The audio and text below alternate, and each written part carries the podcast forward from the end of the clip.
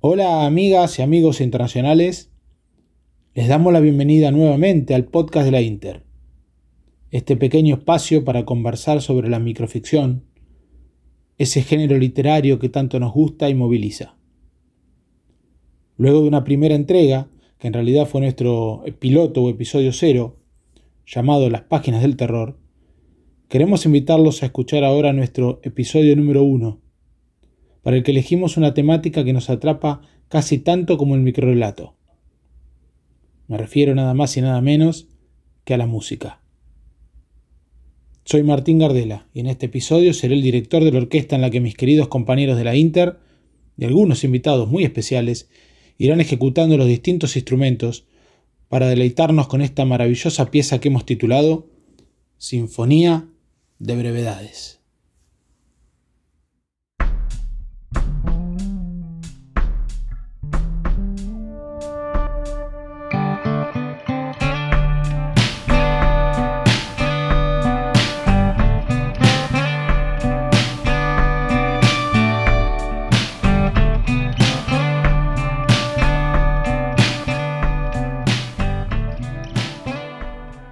Noviembre, más precisamente el día 22, se celebra en todo el mundo el Día de la Música, para festejar justamente a los músicos.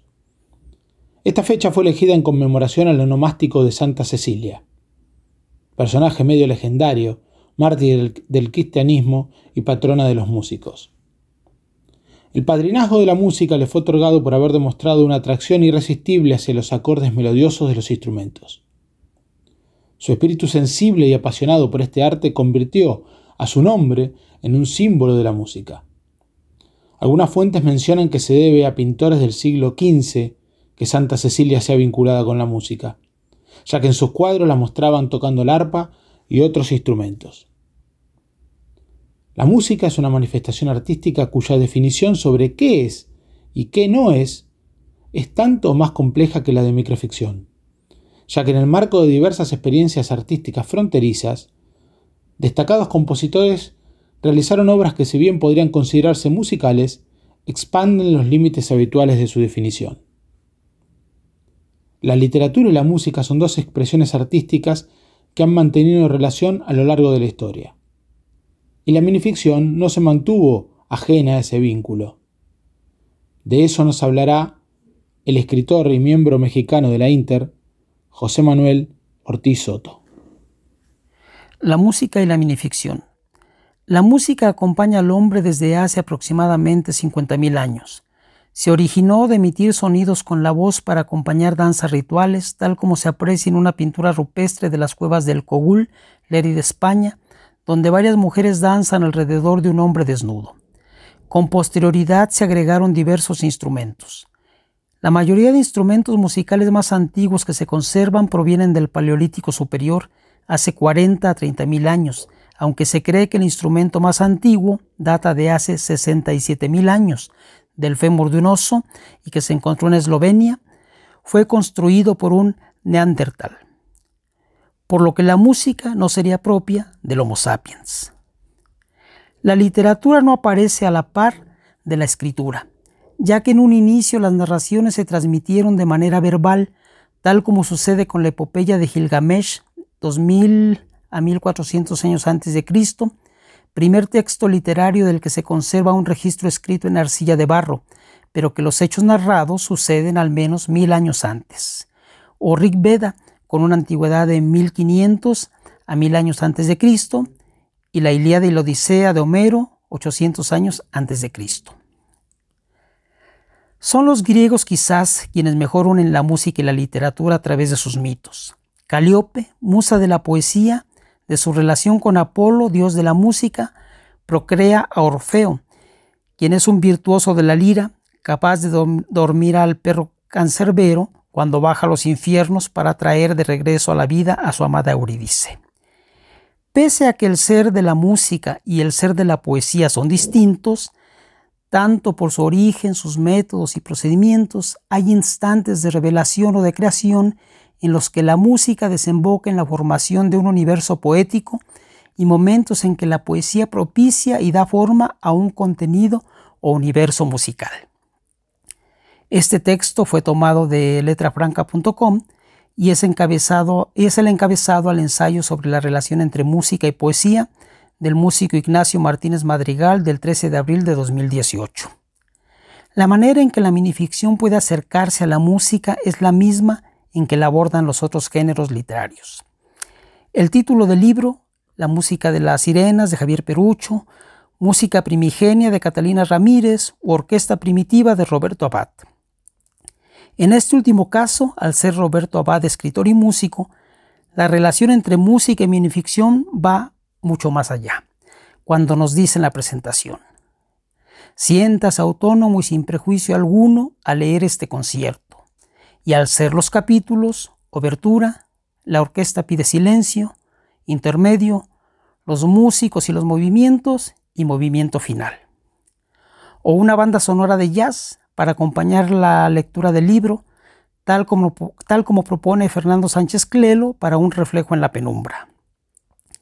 En Cuatro Caminos de José Manuel Ortizoto se conmemora el 40 aniversario luctuoso del compositor y cantante José Alfredo Jiménez, y cada microrelato toma el título de una canción del compositor popular mexicano.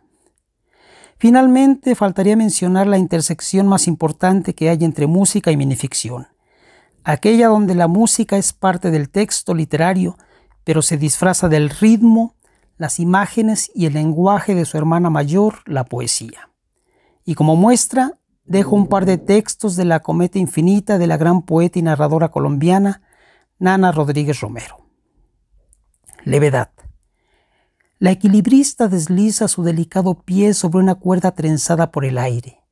En la mitad del trayecto eleva su cuerpo y en un salto mortal atraviesa la carpa de colores. El público aplaude enloquecido, el espectáculo sacia sus ansias de infinito. Misterio en la ventana. Es hora de cerrar los ojos y velar en el vacío. impulsar la red al océano de arena para encontrar peces de luz, almejas de silencio, fosforescencias en la piel de los teclados. Abrir los ojos y descubrir el éxtasis de luna al mirar la cenefa de cristal que ha dejado la lluvia en el perdido jardín que sueña la ventana. Y para finalizar esta breve disertación, dejo una definición de Ambrose Bierce presente en su icónico Diccionario del Diablo. Ruido olor fétido en el oído, música no amansada, principal producto y testimonio probatorio de la civilización. Como pudimos observar en el extenso recorrido sobre las distintas relaciones que se dieron entre la música y la minificción que nos ha compartido Manolo, podemos sumar también un elemento que puede servir como punto de contacto entre ambas manifestaciones artísticas. Me refiero a la brevedad, dado que existen también composiciones brevísimas en la música, que podríamos llamar micromúsica.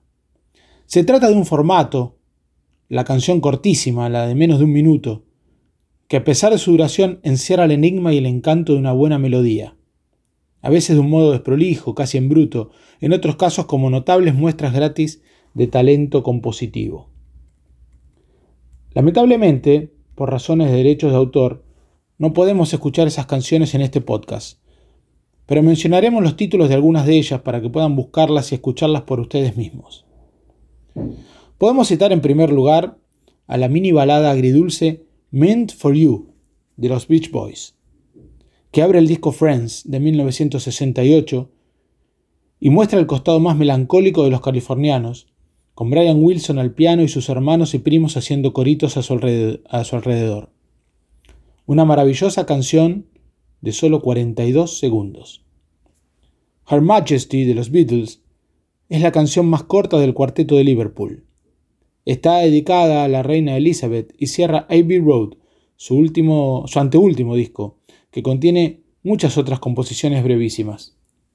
Esta solo tiene 23 segundos. Otro ejemplo es la canción Miracle Cure, que forma parte de la ópera rock Tommy, grabada por el grupo The Who en 1969. Es una canción de solo 13 segundos, que más que canción parece un jingle, porque es corta, muy corta.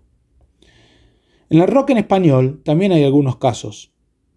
Sal, de los Héroes del Silencio, de solo 20 segundos. La brevísima 16 segundos de Petiribí, de Pescado Rabioso. Y Vietnam, de Andrés Calamaro, una canción perfecta que en el disco Nadie sale vivo, vivo de aquí, de 1989, venía en dos versiones. Una en solitario casi al principio y la otra al final, junto a Gustavo Cerati y Fito Páez. 50 segundos de pura inspiración. Pero existen canciones aún más breves. Yeah, de solo 3 segundos, es la canción más corta del álbum Made in Heaven de la banda Queen de 1995 eh, y consiste en Freddie Mercury diciendo solamente Yeah, envuelto en un sonido celestial. Y la más corta de todas, que se encuentra registrada por eso en el libro Guinness de los Récords, es la canción You Suffer de Napalm Death, que logra impactar con un grito de dolor de apenas un segundo y 316 milésimas. Si en lugar de canciones hablamos de grupos de rock, podemos destacar especialmente a los Ramones. En la revista electrónica Preferiría no hacerlo, publicada en noviembre de 2010, el escritor David Roas confiesa ese gusto por esa banda neoyorquina y lo explica en la similitud que encuentra entre sus canciones y los microrelatos. Las canciones de Ramones son frenéticas, divertidas, desquiciadas, pero sobre todo breves, dice. En un minuto y medio condensan historias de amor, crítica social y política, efusión existencial entre otros temas, sin que les sobre nada. No hay solos de guitarra, van al grano con una economía expresiva absoluta. Velocidad e impacto. Dos características en común. ¿Podríamos decir entonces que la brevedad que se manifiesta en las letras de algunas canciones cortas hace que puedan funcionar como verdaderas microficciones? Le hicimos esa pregunta al escritor y músico argentino Leandro Hidalgo y nos respondió lo siguiente. La brevedad en las letras de una canción eh, y todo lo que tiene que ver con su concisión, eh, pienso que no hay que decir que una letra de una canción es una microficción. Eso aunque bien podría serlo, diría Lauro Zavala, pero yo pienso que tiene que ver en la composición de la letra, el ejercicio que se hace con la concisión y la fuerza eh, que se le imprime, digamos, a, cada una de las palabras. En ese sentido, sí. Eh, porque, bueno, es esa concentración no solo lo sonoro, sino la fuerza. Y eso se parece a los textos de microficción. Esa palabra justa, pero bueno, combinada con un sonido, entonces hay otra apoyatura, eh, es lo que, lo que da el intento, digamos, de generar esa, esa emoción. Eh, cuando uno hace, eh, desperdiga todo el peso de lo que quiere decir, pero en, poco. Pero ese apoyo, todo ese lenguaje sonoro, eh, lo tenemos en la música a nuestro favor y, lo dirigimos hacia el mismo sitio. Yo pienso que ahí también es distinto. pero también que todas las canciones que nosotros hemos amado por siempre han sido hechas y compuestas por expertos en el arte de elegir eh, qué es lo que es preciso, digamos. Y eso, en eso sí hay mucho de la microficción. Existen, por supuesto, varios casos en los que las letras de una canción, leídas en formato narrativo, pueden convertirse en exquisitas piezas minificcionales. De eso nos hablará ahora nuestro miembro colombiano de la Inter, Esteban Dublín, en su sección Narraciones Alternas. Cordial saludo para todos. Aquí lo saluda Esteban Dublín eh, en la sección de las narraciones alternas. Eh, en este especial, concretamente de la música, quisiera traer a colación un artículo con algunas adiciones que hemos hecho de nuestro blog llamada Rubén Blades Minificcionista.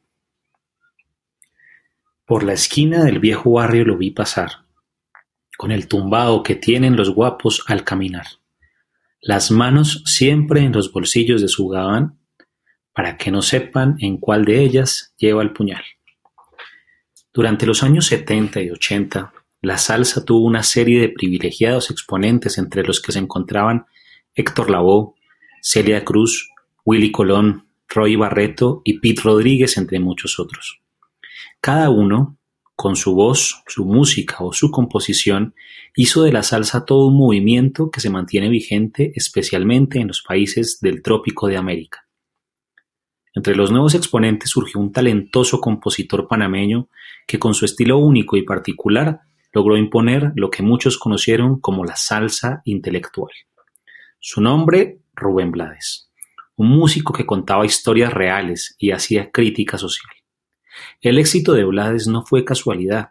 Como cantante grabó más de 50 discos, fama que le dio para incursionar en la actuación, donde participó en más de 20 películas al lado de figuras como Anthony Hopkins, Denzel Washington, Bruce Willis o Susan Sarandon, entre muchos otros. Tal fue la repercusión pública del cantautor que en 1994 se lanzó a la presidencia de Panamá. Y aunque no ganó, en 2004 volvió al escenario político como ministro de Turismo del entonces presidente Omar Torrijos. Y Pedro Navaja, puñal en mano, le fue pa encima. El diente de oro iba alumbrando toda la avenida. Mientras reía, el puñal hundía sin compasión cuando de pronto sonó un disparo como un cañón. Quizá la más famosa de las canciones de Rubén Blades fue la salsa Pedro Navajas, una canción que pone sobre la mesa el tema del sicariato y la mafia, y que muestra también el gusto del cantautor por contar historias a través de la música. Blades es un contador de historias por naturaleza y basta conocer un poco de su repertorio para comprender por qué sus canciones no solo se quieren bailar, sino también escuchar. Y créanme gente, que aunque hubo ruido, nadie salió. No hubo curiosos, no hubo preguntas, nadie lloró. Solo un borracho, con los dos cuerpos, se tropezó, cogió el revólver, el puñal, dos pesos y se marchó. Saludos a todos desde las narraciones alternas de Esteban Dublin. Un abrazo.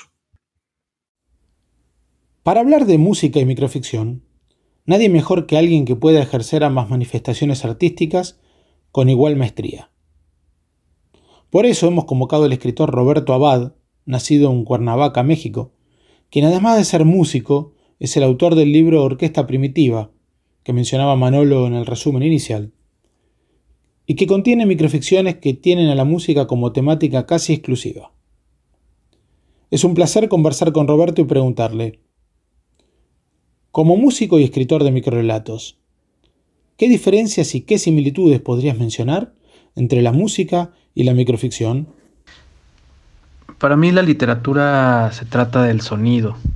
Siempre busco que haya cierta armonía en las palabras, y también que ésta lleve una cadencia eh, particular que se distinga en la lectura y que también esté eh, determinada por los silencios.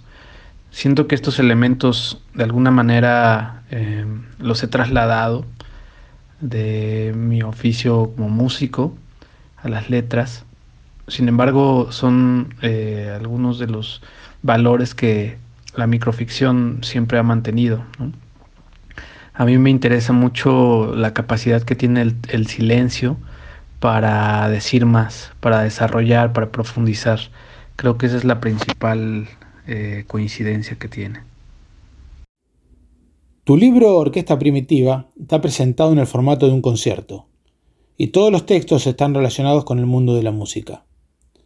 ¿Qué nos puedes contar de su proceso creativo en el cual tomaste a la música como inspiración? Cuando escribí Orquesta Primitiva, trabajaba eh, en el Instituto de Cultura y tenía la posibilidad de asistir a muchos conciertos de música clásica y de conocer a los músicos. Claro que siempre me llamó la atención eh, el espectáculo visual que se genera en una cámara cuando sucede un concierto de este tipo y la inquietud por conocer quiénes estaban detrás de esos instrumentos que también parecían animales o seres vivos o bestias, eh, me hizo entrevistarlos, conocer cuáles eran sus frustraciones, saber cuáles eran eh, sus miedos y un poco eso y otro tanto el que me gustaba mucho ese momento en particular en que todos se coordinaban, es decir, el momento del concierto, hizo que, fuera explorando todas las posibilidades de, de orquesta primitiva. Sería interesante conocer de qué manera pudiste unir la música y la microficción. ¿Nos compartirías lecturas de algún microrelato del libro Teoría del vacío. Dios se deslinda de la invención de la música. El diablo, en cambio, pide que se le dé el crédito, pero tampoco es quien la creó. El hombre ignora el origen, o más bien tiene una teoría propia. La música ya era antes que Dios, el diablo y el mundo. Es el lenguaje del vacío. Antes del todo estaba la música, y de ahí vienen todas las cosas, y ahí también irán a parar. Ante este ejemplo profundo de abstracción, el hombre mismo no se explica cómo llegó a tal conjetura. De hecho, no sabe cómo explicarla. No le entiende, pero le gusta cómo suena. Muchas gracias, Roberto. Fue un placer tenerte por acá. Es el turno ahora de escuchar a nuestra querida Paola Tena, que desde las Islas Canarias nos va a contar sobre otro libro de microficciones musicales que en su conjunto también forman una gran orquesta. Hola amigas y amigos de la Internacional Microcuentista, la Inter.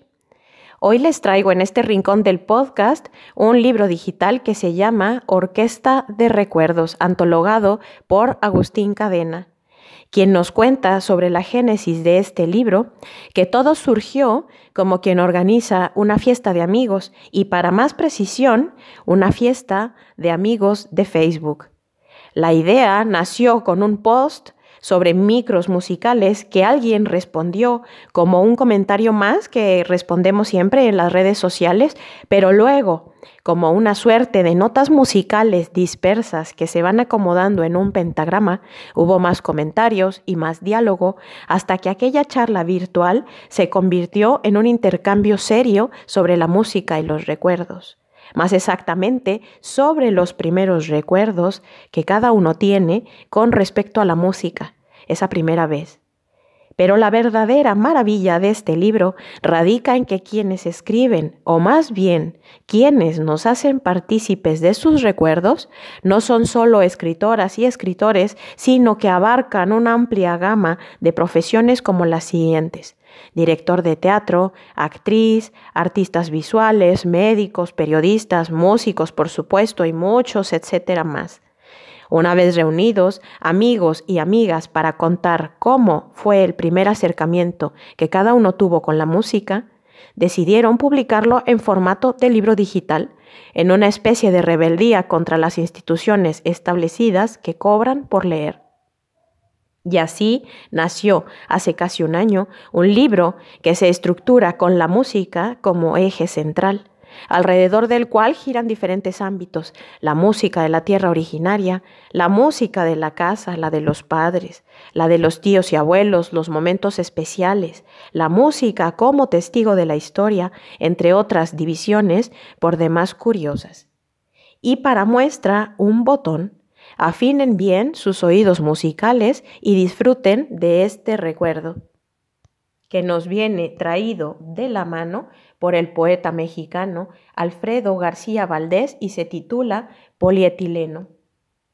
Fue en tercero de secundaria, creo, cuando compré mis primeros discos. Fue una tarde de mediados del año de 1979 y en la tienda no había más cliente que yo de manera que el olor de los acetatos y del polietileno que los envolvía y los sellaba se extendía por el ámbito, como el aroma de una bestia artificial. El espacio no tenía aire acondicionado. Con los dineros que me había ganado como lavaplatos ese verano, compré dos LPs, bien lo recuerdo. De los Beatles y otro que contenía selecciones del ballet Copelia de Delibes, así como una versión del Fausto para ballet, obra de Charles Gounod. No recuerdo cuál era el lado A y cuál el lado B. Hasta ahí llegaba el saber musicológico de un pinche de cocina. la tienda de discos, dejaron de existir, como las propias librerías, vendía asimismo instrumentos musicales. Colgaban de la pared un saxofón, un requinto, una flauta, un acordeón, lo necesario para que Chopin pudiese componer una polca en la norteña ciudad de Saltillo. En el rincón, como un monumento díscolo y abatido, estaba una batería con sus tambores y platillos.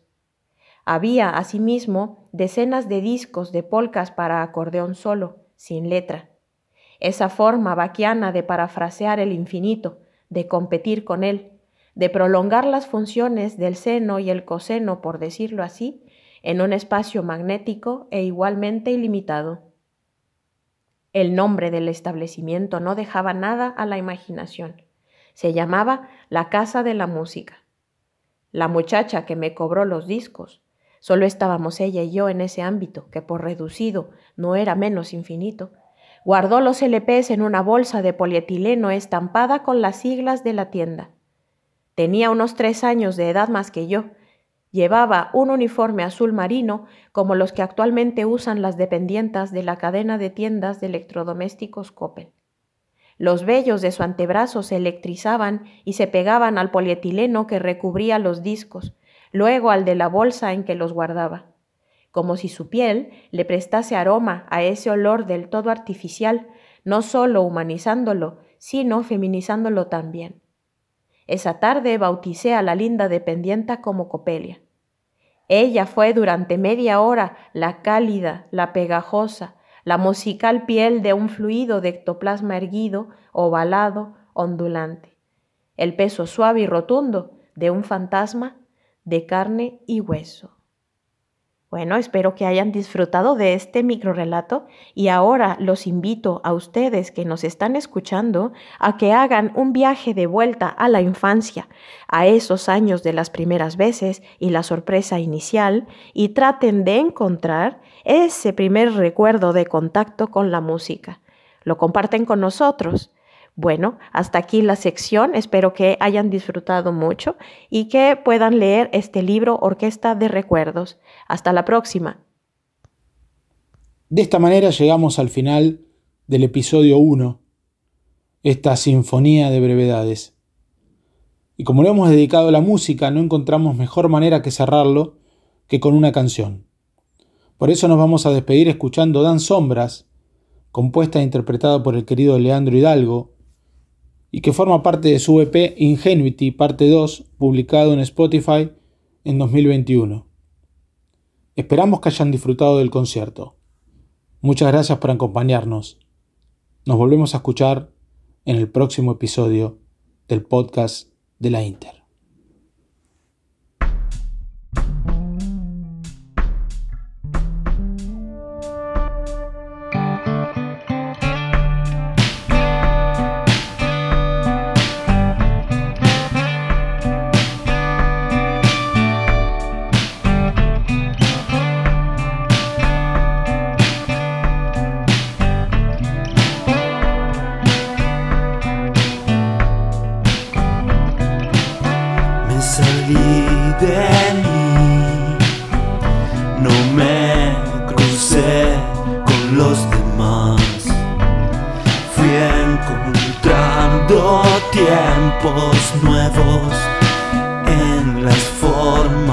Dan